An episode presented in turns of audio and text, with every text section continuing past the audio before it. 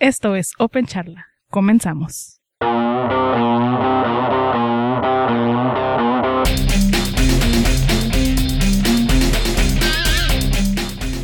Bienvenidos a Open Charla. Este es el podcast del grupo de usuarios de Linux de Tijuana. Y hoy es un episodio bastante especial porque queremos hablarles del Software Freedom Day.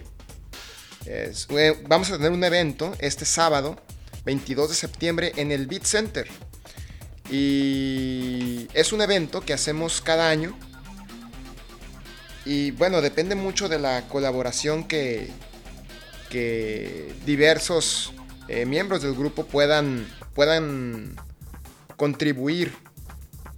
Y estuvimos así como que a punto, este año no se va a hacer, tal vez no se va a hacer, porque cada quien tiene sus, sus cosas. Pero nuestro buen amigo Biker se puso las pilas y empezó a, moverse. Y pues vamos a tener evento. Eh, Software Freedom Day 2012. Y no solo eso, sino que vamos a tener el DevFest también 2012 con el Google Developer Group. Y precisamente hablando del DevFest 2012, está con nosotros vía remota eh, Ricardo Rosales, eh, el, el que siempre dice que saca el cobre. y también aquí con nosotros está eh, Juan Manuel Paren, mejor conocido como Paren. DJ Paren. DJ Paren en Twitter. ¿Qué onda? Entonces, eh, ¿cómo ven? Pues tenemos Software Freedom Day. Sí, de hecho me sorprendieron porque ya ves que el año pasado no hubo Por algunas cuestiones de logística, de tiempo, etcétera. Y muchos, como bien dices, teníamos, pues como siempre, algunos otros proyectos, trabajos de más, otros desempleados, etcétera, ¿no? Este, en, en mi caso sí, yo me, creo que me, me distancié un poco. Bueno, de por sí casi no, no, no iba tanto a las juntas y, y esas cosas, ¿no? Las reuniones. Este, pero sí, o sea, eh, me sorprendió este año ver que, wow, so, Soul Freedom Day y, me recuerdo que añ- años anteriores, este, yo, bueno, yo, yo participaba así un poco por fuera, ¿no? Pero me tocaba ver un poco del inicio de la, lo que era la organización. Este, sí, sí recuerdo que por ahí en enero empezamos así los correos, que hay que hacer esto, que hay que buscar esto, hay que... ¿Quién, quién hace estas cosas? ¿Quién se avienta una conferencia? etcétera, ¿no? Y este año veo que, pues, como muy, muy poco tiempo se hizo algo, ¿no? Y, y creo que está muy bien, porque de hecho, lo- con lo que siempre batallamos creo que era con un lugar este, donde pudiéramos nosotros tener este, ciertas facilidades, ¿no? Y sobre todo que, cupiera por al menos 200, al menos 200 personas y creo que este año se nos, se nos dio muy bien por ahí este, con el contacto de Ricardo, este, por ahí el Bit Center, ¿no? ¿Cómo ves Ricardo? Sí, así es. Eh, muy buena onda la gente del, del Beat Center. Eh, digo, obviamente, pues no, no, no les cuesta tampoco. O sea, es eh, un, evento que al fin y al cabo les compete, porque es de tecnologías de información. Y, se le está dando un buen uso, ¿no? Es otra forma también de, de posicionar al Beat Center, ¿no? Con eventos de esta clase. Eh, también otra cosa importante que, mencionar es lo de que finalmente, bueno, no, no sé si los otros años también eh, se conseguían tantos patrocinadores o, o vaya, o con, con la misma clase de cosas, pues que comida, etcétera. Pero al parecer va pin- pinta para bien este año, ¿no? Vamos a Se atascarnos. ve. Mande, adelante. No, no, sacando el cobre como siempre, ya sabes. Eh, es, es que es, es increíble. eh, con muy poco tiempo, no solamente tenemos un evento, con muy poco tiempo tenemos dos, ¿no? Ajá, sí, sí, sí. Eh, ¿Por qué no nos platicas un poquito del, Dev- del DevFest? Porque la gente, de una u otra manera, el Software Freedom Day se ha venido haciendo año con año. Pero el DevFest, al menos aquí en Tijuana, eh, yo no sabía que ustedes lo estaban haciendo. No sé si es la primera vez que lo hacen o... Es la primera Oh. vez, así es. Eh, el DevFest es una. Pues sí, digamos, es, una iniciativa de los GTUBs, ahora llamados GDGs, Google Developer Group. Eh, básicamente es el estar llevando a cabo eh, conferencias ah, pues sí, este, o si le quieres llamar este, laboratorios o de, tecnologías Google.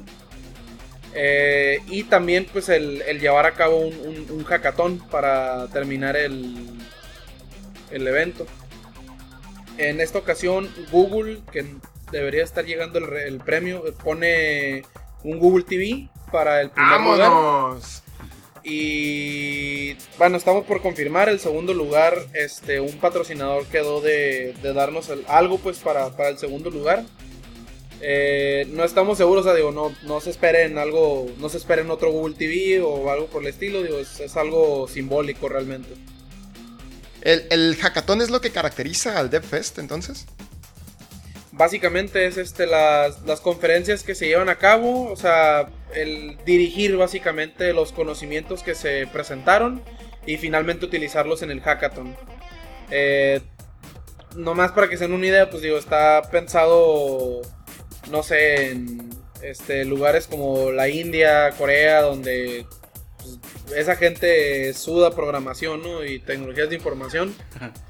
Y, y digo, tal vez por eso se les facilita tanto, ya tienen un conocimiento previo de tecnologías Google.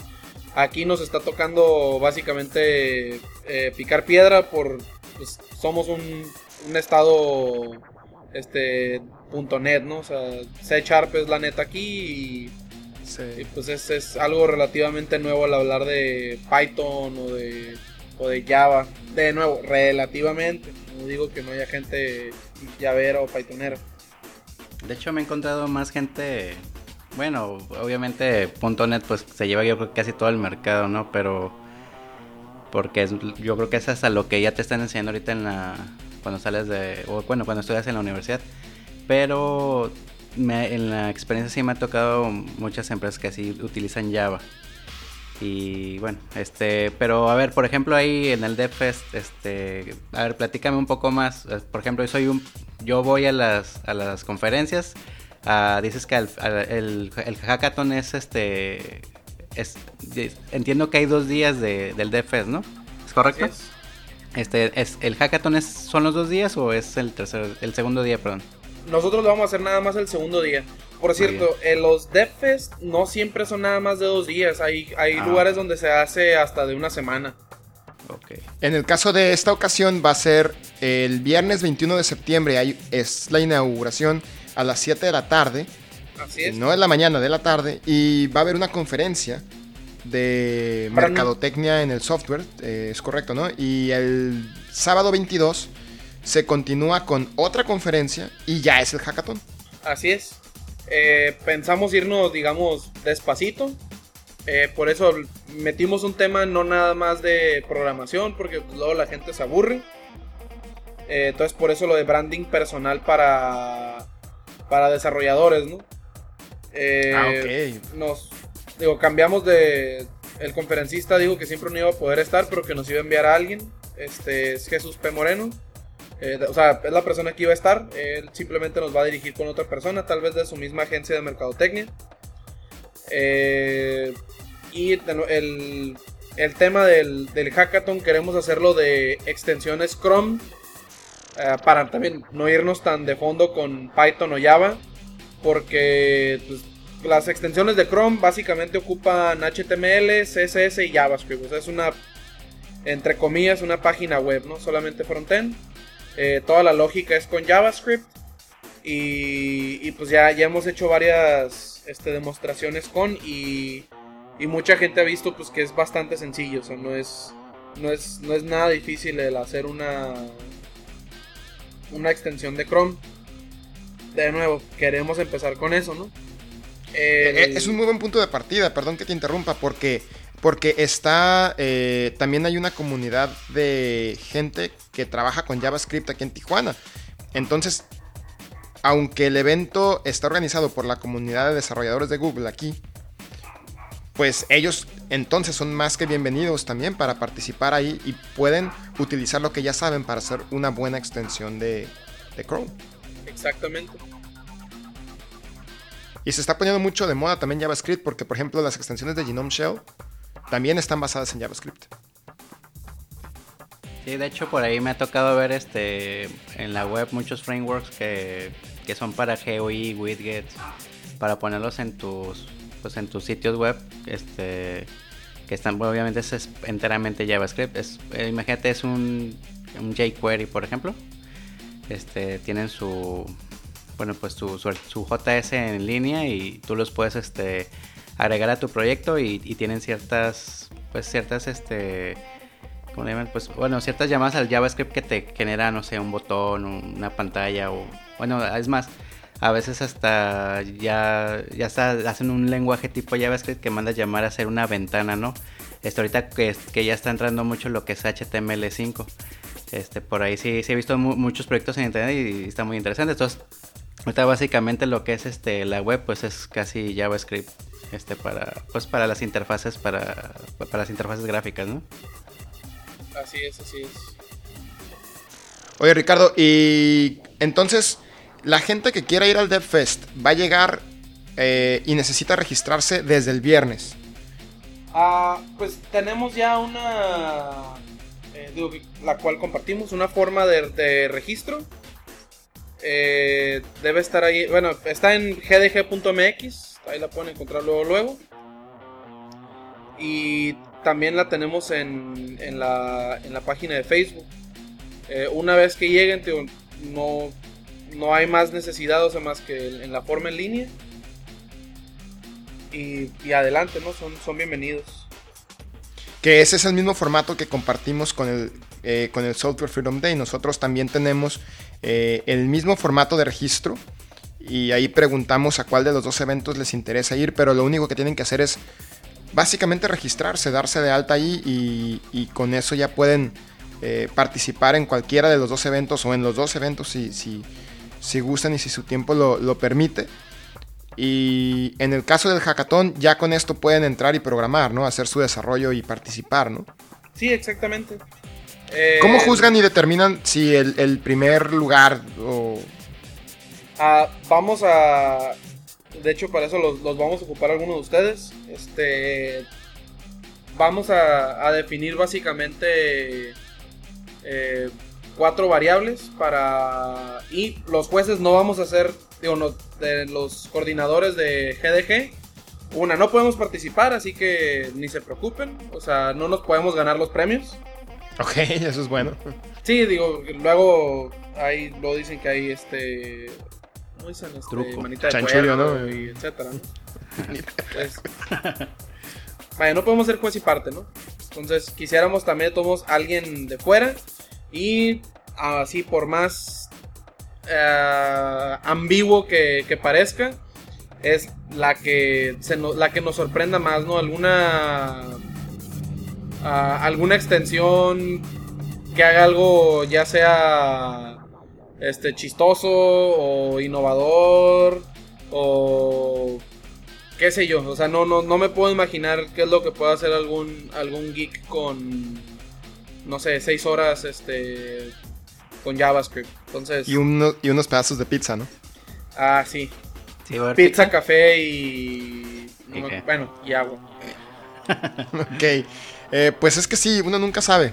Hemos visto tantas cosas sorprendentes que, que con un poco de tiempo se pueden hacer. Eh, eh, me estaba acordando del... ¿Cómo se llama este evento el que, en el que fuimos? .NET, Gultig y GDG. El CDTI? No, no, no, no, donde desarrollábamos cosas. Ah, a ver, Startup El super, el super happy, no, el Super Happy Dev House. Super Happy Dev House, ok. Ese fue bueno. Ese fue bueno y había cosas muy, muy interesantes ahí. Digo, estamos enfocándonos ahorita a extensiones de Chrome en el caso del DevFest. Pero, pero vamos, se pueden hacer cualquier cosa, ¿no? Sí, sí, sí, o sea, es... Eh, no, no, no se me puede ocurrir, o sea, pero sí recuerdo que se veía cosas, gente que digo que ya estaba enfocada, ¿no? Ya sabía lo que iba. Y pues sí, o sea, sacaban cada monada. Bueno, pues vamos a ver qué tanto pueden ustedes, los que nos escuchan, sorprender a Ricardo Rosales y a Josh Basurto con sus extensiones de Chrome.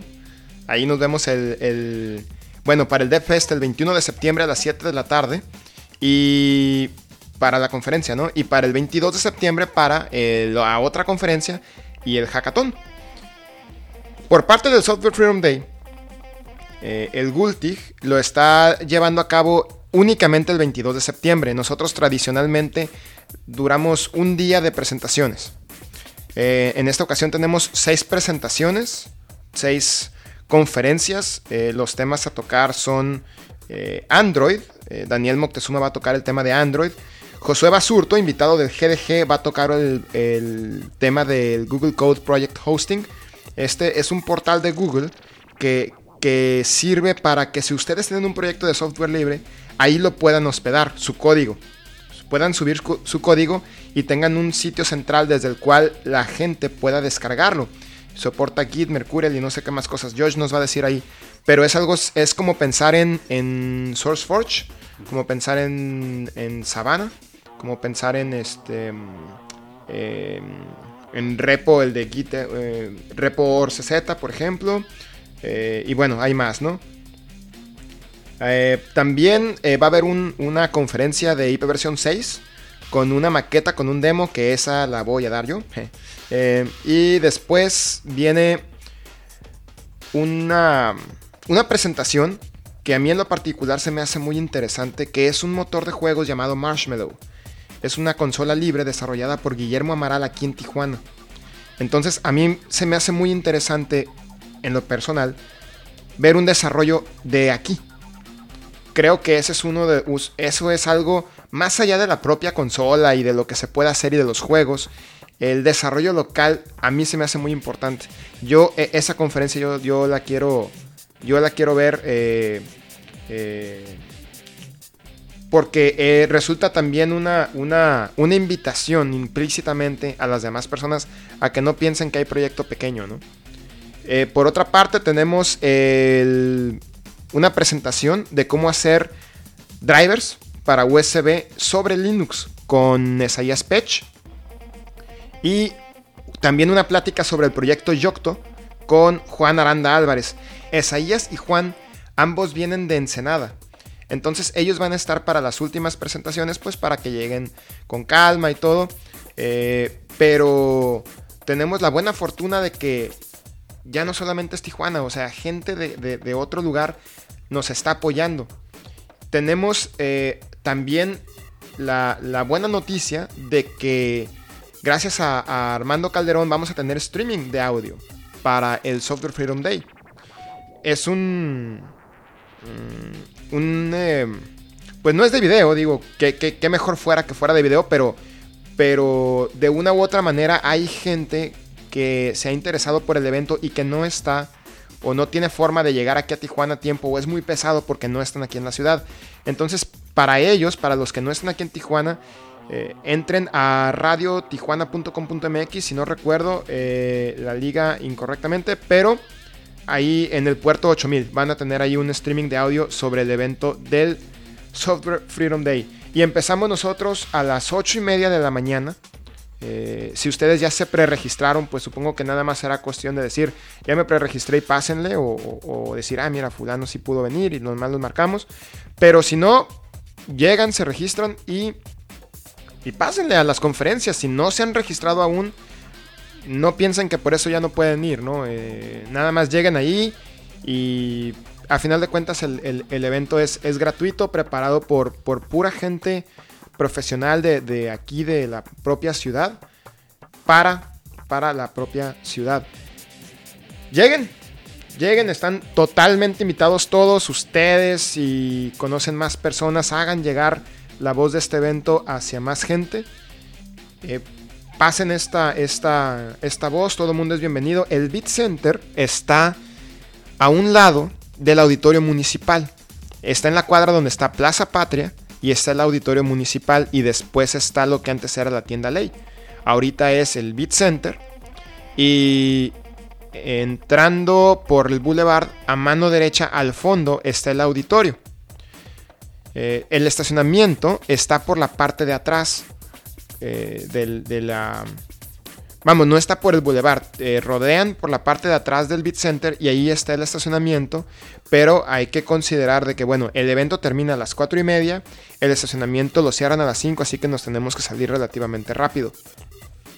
Por lo demás, los esperamos ahí en el Software Freedom Day. No sé si alguien quiera comentar algo más sobre el Software Freedom Day. Sí, este, de hecho ese día, el 22 también, 22 de septiembre, te resulta que es el día mundial sin auto. Así es que podrían llegar en bici y, y ya no se preocupen por el carro. Este, bueno, Ni por el estacionamiento. sí, sí. Pues sí, obviamente. Si nos quedamos platicando allá afuera, pues ya no hay problema, ¿no? Sí, nada más llévense una cadena, ¿no? Este, Pero no, de, de hecho, fíjate que, que estaba yo, bueno, voy a ver, porque estaba pensando en irme ese día en bici. Este, pues, pues nada más que tener que ir muy temprano. Son de mi casa a la mesa son como unos 16 kilómetros. Pues calculo que, no sé, de la mesa al, allá a la, al Beat Center serían, no sé, unos 4 o 5 más. Entonces, no, pues, está relativamente tranquilón. Así es que a ver qué, cómo me va, ¿no? Sí, no es que un poquito menos. No está tan, no va a estar tan, tan, tan difícil. Digo, eh, desafortunadamente no muchos lugares ahorita ofrecen estacionamiento para bicicletas. Y es algo que nuestra ciudad, para mi punto de vista, urge. Vialidades y, y estacionamientos que sean amigables con las bicicletas. Eh, yo en lo personal soy muy... Yo estoy muy de acuerdo con que se use más la bicicleta aquí en Tijuana. Sí, de hecho, fíjate que donde me tocó ver este estacionamientos así ya es en Plaza Río, ¿no? No sé si los... los- No, no sé, en Plaza Río ya. Mm, Sí, no, bueno, de- lo que pasa es que he pasado en ciertos días y he visto que hay bicis así como en la pared, casi, o sea, paradas. Y por lo que veo hay un arnés ahí donde tú las, pues las, las, las encadenas, ¿no? No hay muchos. Yo lo que he visto, y, y- Ajá. y te voy a ser muy sincero, es eh, que hay como una especie como de generadores o, o centrales de algo ahí que están protegidos con una reja y la gente lo que hace es amarrar su bicicleta en la reja. Sí, de hecho, no, sí, sí, también, pero... Pero no sé. no, de hecho están en las paredes. Ah, ok. Este, pero digo, para mi gusto son uno o dos. Me ha tocado ver una o dos bicicletas, pero digo, no, no sé qué onda con eso. Este, pero sí, como dices, este, aquí en Tijuana creo que desde el año pasado y este año se ha dado mucho el auge de- del ciclismo, Sí. que es muy bueno. Este, cada día me encuentro más, este, a veces en la calle, no sé, ru- rutas de, de ciclistas. Este, ahí lo- se los topan ahí en las, en las calles, ¿no? En ya casi cada colonia. Me ha tocado ver que también en Tecate está, ya está empezando muy fuerte. Este, aquí en Tijuana, sobre todo, se encuentran muchos este, equipos de ciclistas, ¿no? En, en playas, en Soler, eh, en Otay, o sea, bastante, Todos los días hay una ruta de bicicleta. todos los días. Todos los días hay un grupo que sale de algún lado de la ciudad a hacer, eh, a dar un paseo. Yo creo que el más conocido por todos nosotros es el de los miércoles. Sí. El lunes está el Ladies Friendly. Creo que el martes y jueves tiene uno que es un poquito más, más agresivo, no está tan para principiantes. Pero todos los días hay algo. Entonces, eh, eh, vale la pena hablar de, de- de bicicletas a pesar de que el podcast es de software libre porque, porque de una u otra manera es algo que siempre nos va a mantener sanos. ¿no? Eh, pues lleguen en carro o en bicicleta, pero lleguen al Software Freedom Day y al Dev Fest. Eh, bueno, el Dev Fest desde el 21 y el 22 para continuar con las conferencias y el hackathon del, del, del Dev Fest. Cáiganle, Ah, mande, cáiganle. ya está, ya está. Este, ¿cuántos, este, alguien sabe cuántos han, ya ves que y pusieron el evento ahí en Facebook como comentaba Ricardo, este, creo que se han anotado bastantes que, que, bueno, que pretenden o tienen la intención de ir, ¿no? En Facebook, yo ahorita- tengo la página yo abierta y tenemos 370 personas que han puesto que van a participar, es decir, que van a asistir Claro. al evento. Y 177 que dicen que tal vez. ¿no? Y como 5000 que no, pero pero pero 377 más 370 más 177 son eh, es un número muy bueno Sí. considerando que esperábamos entre 100 y 150. Ujú. Eh, hay 150 registrados para eh, ambos eventos que ya entraron a la forma de registro y ya nos dijeron, sí, vamos a ir a los eventos. Quiero ser Em, exacto, 374. 374, pues será ahorita eso, ¿eh? Porque... Porque, mira, en lo que ahorita platicamos, 374. Qué bueno, qué bueno. Eh, eh, eh, mucha gente de la que va a ir, el 90 y X por ciento va a ser gente de Tijuana. Así que eso es algo muy importante. seguramente se van a encontrar a alguien conocido ahí, lo más probable, o alguien que no hayan visto en años, ¿no? Ujú. Y que se sigue, se sigue dedicando a las, a las tecnologías de la información. Oye, Ricardo, dices que va a haber ahí, este, va a haber comida. Así es. Ah, pues ya están. Eh, A ver, pero que, que Sí. va a haber este papitas o va a haber eh, sushi o No, bueno, digo, tampoco esperen así como que gourmet o algo. Lo, ajá, lo que tenemos asegurado es, eh, obviamente, ¿no? Pues va a haber este, aguas, café, eh, pizza, soda, papitas y pastel, si no estoy mal. y pastel. Yo Wow. pastel no sabía, ¿eh? y yo. Ah, pues, de- pues da- debe haber de todo, ¿no? Y pues, de- se va a acabar todo, estoy seguro. Entonces, si, si lleváramos más cosas, también se iba a acabar. O sea, mientras haya comida, vamos a estar de dragones todos. Sí, digo. Excelente. Eh, creo que eh, este es uno de los de las aportaciones más importantes de nuestros patrocinadores también. Eh, en el Software Fre- Freedom Day vamos a tener DVDs para repartir con software libre. Eh, pues ya no tienen que bajar todo el DVD completo o el par de DVDs. No, no estoy seguro de, de- de cuáles distribuciones va a haber ahí. Pero, pero la comida, el lugar, eh, el streaming, como por ejemplo en el caso de, de- de Armando, que no, pues ya no lo alcanzamos a poner como patrocinador, pero de una u otra manera, cada quien está poniendo una pequeña aportación para que el evento se haga un poco más grande. Y esto es lo que hace que el evento sea gratuito para cualquier persona que quiera ir simplemente para ir, ¿no? Entonces, yo en lo personal quiero agradecer a todos los, los participantes, patrocinadores, conferencistas, organiz- organizadores, eh, por, por, por poder eh, apoyar el, el evento. Y pues todo está dispuesto para que ya eh, nos veamos ya listos este sábado, 22 de septiembre. Sí, de hecho, este, pues lo más interesante, ¿no? Que, pues, que, bueno, que en muy poco tiempo se armó algo muy bien. Este, de hecho, también, este, que por el apoyo acá de, de Ricardo y del, y del GDG, ¿no? Que por ahí también estuvieron, pues, básicamente, pues ahora sí que nos unimos para, para lograr tener todas esas cosas. Eh, generalmente, como bien dice Ricardo, este año se dio mucho y muy bien el, pues, el patrocinio, ¿no? Gracias a los patrocinadores. Este, en años pasados, pues yo creo que no, no hubo, no faltaba quien apoyara, pero pues por ese lado también nosotros como que no, por mantenerlo un poco más gratuito y, y un poco más, este, pues podremos llamarlo, no sé, unilateral, pues no, no los buscábamos tantos, pero pues este año se dio y qué bueno. Este, pues gracias a eso, como dice, o sea, a lo mejor la comida es algo así como que, ah, bueno, pero la verdad sí es como que un, pues un una gran ayuda porque son muchas horas. Este, y entre conferencias, pues sí, de repente como que, este, yo, bueno, en mi caso que, que si piensas, alguno piensa estar todo el día, pues, o, o quiere estar en una conferencia que le interesa mucho y una está muy, muy lejos, etcétera, pues ahí puede, pues puede tomar un refrigerio, ¿no? No, y, y también puede, eh, tal vez no a todos les interesen todas las conferencias. Entonces, eh, en la parte de afuera del auditorio, no está directamente en la calle, está el, el- el aula, bueno, el como, como el pasillo principal grande, ¿no? Del Beat Center. Entonces, eh, si alguna persona en alguna conferencia desea salirse, eh, tomar un- una, comerse un pedazo de pizza y se encuentra alguien ahí, ahí va a servir también para, para socializar un poco. Entonces, eh, eh, eh, creo que creo que es, creo que es muy buen muy buen agregado todo lo que todo lo que se está dando este año. Es yo creo que es como el quinto o sexto software, Software Freedom, Freedom Day que se da aquí en Tijuana. Creo que lo empezó Linux Baja en 2005, Cinco. si no me equivoco. Sí. Pero, por ejemplo, Linux TJ empezó con el primer ciclo de conferencias para el primer aniversario de, de Linux TJ en 2004. Ujú. Linux TJ empezó en 2003. Entonces, eh, no, somos, no, no somos nuevos en esto. Tenemos, año con año estamos haciendo eh, eventos de, de- de conferencias, de difusión de software libre. Este año más que difusión vamos a, to- a tocar otro tipo de temas también relacionados con software libre. Pero este es el noveno año también del, del, del Gultix si lo contamos desde, la, desde el inicio de Linux TJ.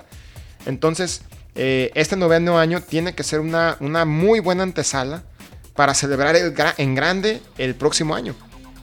En 2013, de 2013 a 2013 ya son 10 años del Gultig y, y desde sus inicios en Linux TJ.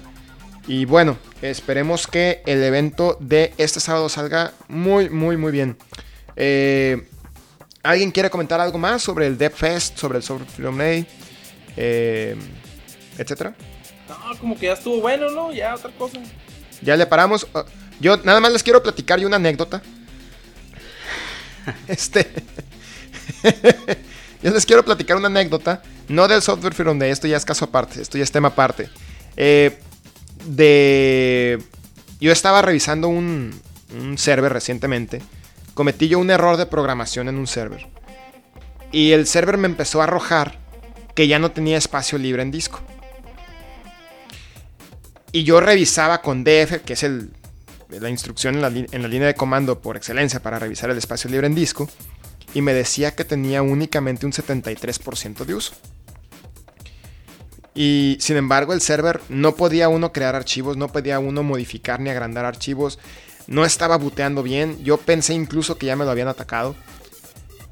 Y al final resultó ser, cosa que aprendí ahí en ese momento, casi casi por azares del destino, que los sistemas de archivos en, al menos el, el- el X3 y el X4 y el, bueno, toda la familia de X, tiene algo que se llama Ninodes o iNodes en inglés.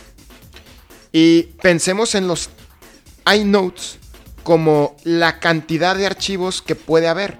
Es decir, si yo tengo un millón de iNodes en un X3, es porque yo puedo crear un millón de archivos, diagonal directorios, en donde sea. Eh, sea el directorio que sea, yo no puedo sumar más de un millón de iNodes. Entonces, si ustedes le dan df espacio guion i, en lugar de decirles cuántos bytes les quedan libres, les va a dar la cantidad de iNodes que quedan libres. Yo, al entender esto, me puse a buscar en todos los demás eh, máquinas, mi computadora personal, servidores, para ver cómo ando en iNodes en, en los- las demás máquinas. Y por lo general veo que hay más que suficientes iNodes para crear archivos en, una partición de Linux. Pero, y andamos alrededor de 4%, 5%, cuando muy alto 7% en el uso. No vi uno solo que excediera el 10%. Y en ese servidor en particular me puse a crear archivos de 0 bytes. Porque yo lo que quería era indizar por medio del nombre del archivo. No me interesaba tanto su contenido, salvo en ciertos casos. Y me puse a crear archivos y archivos y archivos y archivos por medio de un error de programación. Y me acabé los iNodes al, al grado de que, de que no fue posible crear un solo archivo más. Y el mensaje de error que arroja es que no hay espacio libre en disco, no es que no hay iNodes. Entonces les quería platicar esta experiencia. Probablemente algunos ya la sabían, seguramente. Pero para quienes no, pues ahí está. DF-I. Fíjate que Para yo mí es no. nuevo. igual para mí, nada más que sí, el, el- el tema del iNote, pues no tanto porque. Eh, por ejemplo, cuando tú haces cuotas para usuario, este, en el, en el archivo de la cuota, este, tienes, puedes tú limitar eh, por espacio en disco y por iNotes. Ah, también puedes hacer eso. O sea, puedes decir, ¿sabes qué? A lo mejor tienes 10 gigas, pero nada más puedes crear, no sé, mil archivos, ¿no? Un ejemplo, ¿no? Entonces imagino que eso serviría, por ejemplo, para... Pues no, no me imagino que pudiera ser. Imagínate a lo mejor un... No sé, una aplicación así que se me viene rápido. ¿Por qué harías algo así? No sé, a lo mejor un FTP donde estés subiendo ciertos archivos que te limite a tener... O sea, que no importa el espacio en disco porque no sabes que- de qué tamaño son los archivos, pero pues si quieres delimitar, no sabes que no puedes tener más de 100 archivos, ¿no? Sí, porque te pueden entonces a- atacar la partición generando puros archivos de 0 bytes. Entonces yo como un usuario que no tiene privilegios puedo crear millones de archivos de 0 bytes y con eso yo puedo tumbar el server. Es importante eso de las cuotas, eh, también según la aplicación, porque eh, a veces se crean archivos nada más para marcar, por ejemplo con la instrucción touch, que se acostumbra para hacer archivos vacíos y cuya existencia representa que algo ocurrió, que ocurrirá, ¿no? O que deberá ocurrir. Y si existe, entonces pues ya significa que, bueno, si existe es señal de algo, eso es- ese es el punto. Pero no ocupa espacio en disco, pero sí ocupa un inode. Entonces es importante también que si en la aplicación que vayan a hacer consideran que va a haber muchos archivos de muy pocos bytes, tengan la cantidad de inodes suficientes eh, al momento de crear la partición o algo por el estilo. Y pasando a otro tema, eh, y el tema ya final del día de hoy, es eh, mencionar a los eventos locales eh, de las demás comunidades eh, y sus reuniones. En particular, Tijuana.js tiene su reunión este 25 de septiembre a las 6 y media de la tarde. Creo que su lugar todavía no está muy bien definido, pero andaban viendo si el Beat Center o MindHub, uno de los dos. Eh, pero pónganse en contacto con ellos. TJNet, el 26 de septiembre a las 6 y media, otra comunidad dedicada a la tecnología.net aquí en Tijuana. Eh, No es otra, es, la, Eh, es la única, ¿eh? Bueno, me refiero a otra, a otra, a otra comunidad De en- tecnología. de Tijuana. Que en este caso se dedica a .NET. Porque antes nada más era Linux TJ, o al menos yo nada más conocía ese. Pero estamos hablando de hace 10 años. Ahorita están, ya se reunieron los de JavaScript, los de .NET, obviamente nosotros, los de Google. Eh, es- eh, intentó Ruby hacer su grupo, no sé si todavía se reúnan. Eh, también hubo un intento por ahí por PHP. Mexicali también está teniendo su grupo de tecnología open source. Entonces, cada vez hay más aglomeración y eso es muy, muy importante. Eh, Ustedes, Ricardo, ¿qué onda? ¿Para cuándo? ahori- Ahorita que mencionaste los de Mexicali, estaría interesante tal vez invitarlos, algo así, por también hacer algo tipo este por Skype o Mumble, si es que lo, lo echamos a andar. Eh, porque tengo entendido que ellos sí son bastante... ah, o sea, no, no quiero decir que no seamos organizados nosotros, pero, Pero ellos sí. siguen un... Ajá, el- bueno, total, hacen un call for papers cada cierto tiempo, eh, o por lo menos lo solían hacer, y se reunían, tengo entendido, en el TEC de Mexicali. Sí, de hecho. Ajá, y bueno, total, o sea, y, y- y como tú dices, open source, o sea, no se cerraban a, eh, vaya, Linux, o sea, si, un- si una vez les tocaba hablar de programación, era programación, de repente hablaban de, no sé, WordPress, o sea, de CMS, eh, de frameworks, de, o sea, de un montón de cosas, ¿no? Entonces estaba, estaba muy interesante su dinámica. Que valga la aclaración, ¿eh? Porque hace unos días recibí un, corre- un mensaje de correo electrónico. Em, estoy tratando de recordar el nombre. eh, discúlpeme a la persona que, me- que nos escribió. Preguntando sobre qué pasaba con BSD. ¿Por qué no íbamos a tocar el tema de BSD en el Software Freedom Day? Eh, y no es, que, no es que el Gultig esté cerrado únicamente a ser usuarios y únicamente a ser de Linux, sino que así se formó, se creó como, como Linux Tijuana, se creó como un grupo para discutir tecnologías de Linux eh, hace 10 años y ese es el nombre que tenemos ahorita. Sin embargo, no estamos eh, cerrados a hablar otras tecnologías de software libre ni a hablar, por ejemplo, de desarrollo. Eh, incluso el Gultig puede servir como un punto de contacto de gente que no solamente sea usuario, sino a lo mejor administradores de sistemas, a lo mejor desarrolladores, y de ahí podría salir un grupo nuevo tal vez, o a lo mejor todos se integran en un solo grupo. Mm, Solamente reuniéndonos vamos a saberlo, ¿no? Pero no hay ninguna limitante ni restricción en ese aspecto por el nombre, simplemente que así fue como iniciamos. Entonces, eh, a mí también me parece muy importante, yo estoy totalmente de acuerdo contigo, Ricardo, de que, de que, de que expandamos un poco más este, este ámbito, ¿no? De, de ser usuario y de ser exclusivo de Linux o no, ¿no? Eh, BSD es un sistema que, está tomando también mucho auge e incluso PCBSD es uno de, los, de nuestros patrocinadores eh, por medio de Guillermo Amaral aquí en, Tijuana que nos hizo el favor de contactarlos, ¿no? Entonces, si hay gente de BSD o que no necesariamente utilicen una licencia GPL, eh, adelante, bienvenidos totalmente. Ahí estamos, estamos en este podcast, estamos en el canal de, de Gato Gultig en la red de Freenode y nos vemos también el 22 de septiembre. Definitivamente. Y... mencionas el tema de, de, BSD y aunque no lo puedan creer, mi, mi primer contacto con, con, vaya, con Nix, o sea, algún sistema operativo Nix, fue, fue PCBSD, se me había hecho más fácil porque instalas este, los es PIP, si no estoy mal el paquete, Eh, está bastante interesante cómo, cómo lo manejan. Pues ya nos estuvieras dando una, una, una presentación, ya nos estuvieras explicando ahí cómo, cómo trabaja. Hay, Porque hay, yo, hay por más, ejemplo, hay yo no conozco. PSS. Creo que ¿Eh? Gamaral no es el, es el bueno.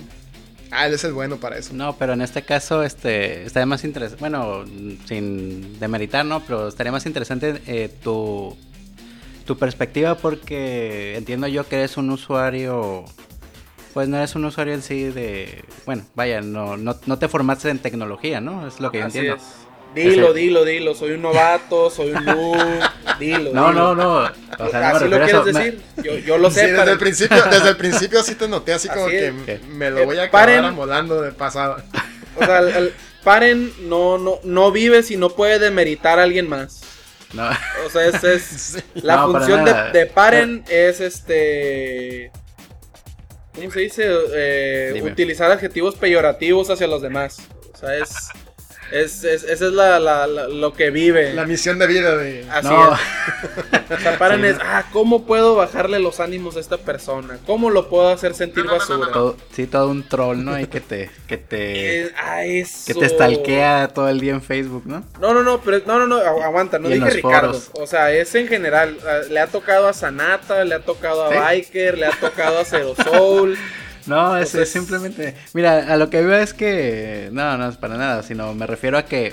Vaya, yo que estoy en el área de informática, nunca he instalado P- ese que dices, ni siquiera sé cómo se llama. Eso que dices. A lo que voy, es más, te, te lo juro, nunca he instalado ningún. Nada que no sea Linux y Windows, para acabarlo, ¿no? Este. No me, nunca me he metido ni con Free, FreeBSD, ni con. Ni con, un, con ningún Unix, vaya. Este. En tu caso, pues, soy interesante, o sea, ¿cuál es tu experiencia? ¿Cómo, lo instalaste? ¿Se te, se hizo sencillo? Vaya, porque cuando yo comencé, hace, como dice Octavio, hace 9, 10 años, pues no era, muy sencillo. Era fácil, pero ah, no sé, en mi caso, como venía muy nuevo, pues para mí no era nada eh, in- intuitivo a veces. Ahora sí, ahora en el caso de Ubuntu, pues vino a- y, algún- y muchas otras distros, ¿no? Este, como Fedora vinieron a cambiar todo ese, eh, yo creo que ese, ese bache que había antes en las, en las instalaciones de, vaya, de Linux. Este, pero no, digo, como no, me- no me metí en Unix, pues me resulta este de gran avance que tú lo hayas instalado, ¿no? Sí, es que no es lo mismo también. eh, por ejemplo, eh, yo no sé si a lo mejor le preguntamos a, a- a- a Guillermo, ¿no? Y para mi forma de verlo, él es un power user. Sí, claro. Totalmente, ¿no? Y, y Ricardo, pues le podemos decir adjetivos peyorativos, estamos más en confianza, ¿no? Entonces, Gracias, eh, como gracias. que va a ser más fácil, creo yo, con... Gracias que- por echarme flores. No, es admirable, ¿no? Porque, tío, vaya, o sea, a lo mejor te metiste en algo que yo dije, no, pues a lo mejor va a estar muy difícil y no, ni para qué batallar. Pero tú pues, te valió, lo hiciste y creo que pues lo has usado. No, digo, tendrías que contarnos qué, qué tanto provecho le sacaste, si, si realmente lo usarías como una distribución, no sé, de uso, vaya, más casero, a lo mejor para, pues para chatear, etcétera, no, no sé. No sé qué, no sé qué, haya- qué hagas tú en la computadora, vaya. Pues fue realmente por eso que, que la empecé a usar, ¿no? Tenía una máquina media oldie. O, o- o- perdón, o, ahorita no me explayo. No, como, ve- como veas tú, igual lo vamos a editar. Ah, bueno. Entonces, el, si no estoy mal, no, no recuerdo la versión de PCBSD que era, pero era de la época de Ubuntu 6 algo. 6... Estamos hablando de hace seis años, a final de cuentas. Sí. era Dapper o Draper, algo así. Sí. El Dapper Drake, ajá. Ajá, Da- Dapper Drake. Eh, un amigo me, me- me había comentado, ¿no? De, oh, sí, que el- con los Unix, de nuevo, no sabía de computador. O sea, bueno, tampoco estaba tan paisa, ¿no? Pero como he dicho, sí, no era, no era alguien, eh, ajá, digamos, no, no, no era un, un, un techie, ¿no? No era, no era savvy. Y ya un compa me estaba explicando, no, Simón, pues es que si tu máquina está medio jodidona, puedes meterle o sea, Linux o algo por el estilo y va a correr mejor y bla, bla, bla, bla. Y dije, ah, pues son, son interesantes, este... eh, me comentó de, de PCBSD porque me, me vio bastante paisa y me dijo, sí, mira, ba- bajas estos archivos, doble clic y básicamente es next, next, next y, y ya tienes instalado, o sea, libre, bueno, OpenOffice, perdón. OpenOffice, Firefox y, y, digo, en esa época ya, ya usábamos Firefox. Ya era, e- era la onda en ese entonces. Ahora, Y, órale, ¿no? Pues interesante, ¿no?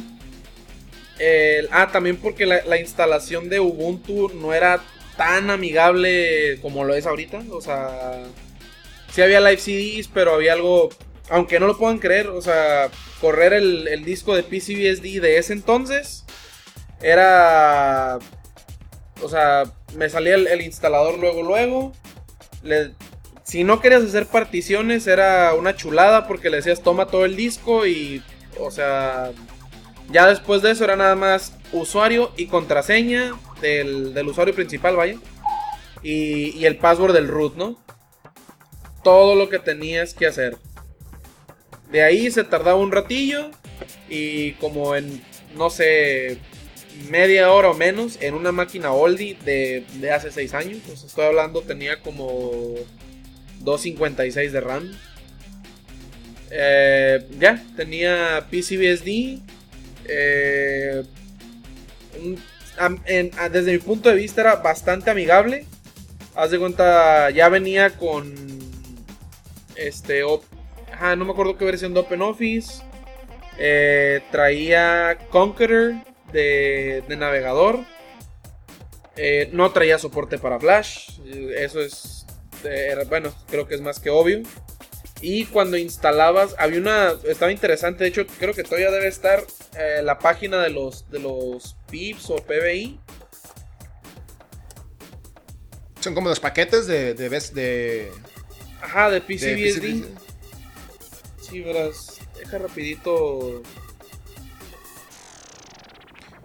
En lo que tú buscas, pues este, nada más, eh, digo, sería, sería interesante, ¿por qué no hacer una, una reunión y que, se, y que habláramos de, de, de BCD, ¿no? Sí. Eh, eh, pero pues como que hablar de BCD de pura gente que no sabe de BCD pues no tiene mucho sentido. No. Entonces también que sirva de invitación para quienes estén este, escuchando, les interese, eh, pues tocamos el tema, eh, lo empezamos Sí. y, y vamos a ver qué sale. Mira, la, o sea, desde mi punto de vista, y ahorita ya que con, pues ya trabajo con, con Ubuntu, ¿no? Ya me, me ubico mejor. Eh, en ese entonces, digo, había una página de. Si te metías a, a PCBCD, ya veo que ya no, ya no se encuentra ahorita, por lo menos no la veo. Eh, eh, si no estoy mal, era, era P- PIBDIR o, o PBIDIR. Eran todos los paquetes que podías encontrar para eh, PCBCD. O sea, es como digamos el, el MSI de. o el DEP o. Este, digo, para que no me vuelvan a regañar. Este. Así recuerdo, yo recuerdo eso, Ricardo. o los RPM. Pero. Sí, pero de, de, de PCBCD. De ahí en fuera, la verdad, o sea, para, para mí era básicamente un, un Linux, ¿no? Porque eh, utiliza, utilizaba KDE, creo que era 3.5, si no estoy mal. Eh, o sea, ves lo- ve- veías lo mismo, ¿no? O sea, los, los comandos funcionaban igual, con la diferencia de que no tenía que usar tanto la línea de comando. Y había ya un paquete de. Bueno, tenía una, una dependencia, instalabas Wine y luego instalabas, o sea, un, un, un- PBI o PIP, si no, no recuerdo bien el, el nombre, eh, de, de Wine. Y luego había un Firefox ya empaquetado que traía Flash, entonces ya podías ver YouTube, ya podías ver tontería y media, ¿no? Eh, la bronca es si ocupabas, que era raro, pero si por alguna razón ocupabas Flash, eso ya valía madre. Digo, Java, eso ya valía gorro. Pero también ya había, ya había, bueno, hay todavía, si no estoy mal, este, Java para, este, para PCBCD. Y de nuevo, o sea, para un usuario que lo, lo único que hacía era, digo, tareas, eh, navegar en el internet, era la onda. O sea, no, no, no tenía que preocuparme por antivirus. O sea, si de por sí para Linux era algo raro, para, para PCBCD era todavía, o sea, creo que todavía lo es, o sea, es rarísimo. Eh, muy amigable el sistema, de nuevo, muy rápido. Eh, mi bronca fue cuando ya quise, o sea, como la bronca de siempre con los Knicks. eh, me hice de una laptop y pues, los drivers de wireless y etcétera eran, era un desmadre, ¿no? Y no se podía, entonces para ese entonces ya había salido creo que la 804 de eh, Ubuntu. de Ubuntu y pues ya saben, ¿no? O sea, lo, lo amigable que era el conseguir drivers para digo, a comparación, ¿no?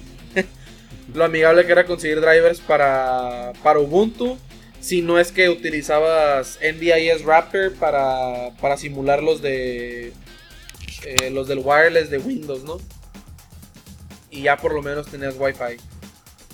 Pero, o sea, por bastante tiempo eh, utilicé este PCBCD porque de plano mi máquina no aguantaba otra cosa. Y, y sí, no, no, no me puedo quejar mucho, la verdad. O sea, lo. De nuevo, para un usuario, o sea, que no, no, no ocupaba mucho, era eh, más que, o sea, más que suficiente. Eh, mm, creo que sí me gustaría intentar la nueva versión Isótopo. Eh, la página ha cambiado bastante y, y veo como que ya más este más desarrollo, ¿no? Está interesante. No, y también, eh, digo, de 2006 para acá ha habido muchos cambios, ¿no? Eh, por ejemplo, la licencia de Java, o por ejemplo, en el caso de YouTube, pues el experimento con WebM lo hace un poquito menos dependiente de Flash. Entonces, y, no solamente en la parte del escritorio, ¿no? O sea, también en la parte de servidor. BSD tiene muy buena fama. Entonces, si bien no, pue- no necesariamente que sea PC BSD, a lo mejor sí otra, otro, otra variante de BSD, eh, igual es, es, este. Es, eh, no deja de ser un tema interesante, ¿no? Independientemente del caso. Eh, me voy a, eh, voy a regresar al tema porque, porque ya nos estamos yendo un poquito de tiempo, pero eh, yo te quería preguntar, Ricardo, sobre cuándo van a tener el GDG su siguiente reunión para continuar con esto de los eventos. Claro, eh, la siguiente reunión sería hasta octubre. Eh, no tendremos una reunión como GDG, digamos, oficialmente en septiembre, por, porque estaremos llevando a cabo el, el DevFest. En octubre sería octubre 29. Ok, perfecto. Entonces, eh, ¿en dónde se reúnen? En el, en el Mind Hub, es digamos el, el oficial, porque ahí sí nos dan galletas y café. ok, perfecto. Sí, Entonces se reúnen de ustedes hoy. los últimos lunes de cada mes. Exactamente. Ok, excelente. Y obviamente, obviamente tenemos que cerrar esta lista de eventos con broche de oro. El Software Freedom Day el 22 de septiembre a partir de las 8 y media de la mañana en el Bit Center. Si quieren más información entren a gultig.org diagonal SFD 2012 y gdg.mx. Y obviamente el DevFest el 21 y el 22 de septiembre. El 21 a partir de las 7 de la tarde hasta las 9 de la noche. Y el 22 de septiembre igual, desde las 8 y media, eh, Ricardo, de la mañana también, hasta las 4 y media de la tarde. Los dos eventos terminan a las 4 y media de la tarde. Eh, esperemos que, que verlos por ahí. Regístrense, confirmen en Facebook. Eh, todavía quedan unos días por hacer eh, eh, pruebas y por parte de nosotros en la organización. Y si ustedes nos ayudan con la promoción, eh, nunca saben qué se puede sacar de bueno de este tipo de eventos, ¿no? Este, nos ha tocado que a veces profesores les dicen a sus alumnos que vayan y los alumnos van. O alguien invita a un compañero y lo lleva, ¿no? Y, y- y ya somos cada vez más. Entonces, eh, ustedes lleguen, ustedes lleguen y por lo demás no se preocupen. Eh, pues muchísimas gracias a, a Juan Manuel, eh, alias, ¿qué? DJ Paren. No, paren solamente. Paren en Twitter, ¿cómo te encuentran? Eh, como DJ Paren. Ah, yo Es sabía. que no sé si he contado la historia, realmente estoy troleando a, a un DJ que se llama Paren. O sea, llegué- Ah, hasta entonces lo entiendo. no, es que llegué a Twitter y quise abrir mi, mi cuenta de Paren, pero ya vi un Paren, entonces dije, ¿what? Entonces ya entré y vi que era un DJ y dije, ah, pues hice DJ Paren, pero pues fue así como que algo así bien ardilla nada más. Entonces nos vemos el 22 de septiembre. claro que sí. Ok, Ricardo, ¿Tú qué onda? ¿A ti cómo te vemos? Tú, tú de plano no hiciste perfil público, ¿verdad? No, todavía no. Eh, pero es eh, eh, Ricardo de Rosales. Eh, si tienen algo interesante en Twitter, aceptaría el, el que me sigan y también el seguirlos. Eh, es lo mismo en, en Facebook. Y espero próximamente ya poder publicar rickdross.com. Eso. Bueno, nos vemos el 22 de septiembre, Ricardo. Así es. Y a todos los demás también nos vemos el 22 de septiembre. Esto fue Open Charla, episodio número 10 de la temporada número 2. Hasta la próxima. Hasta la próxima, diviértanse. Hasta luego. Bye.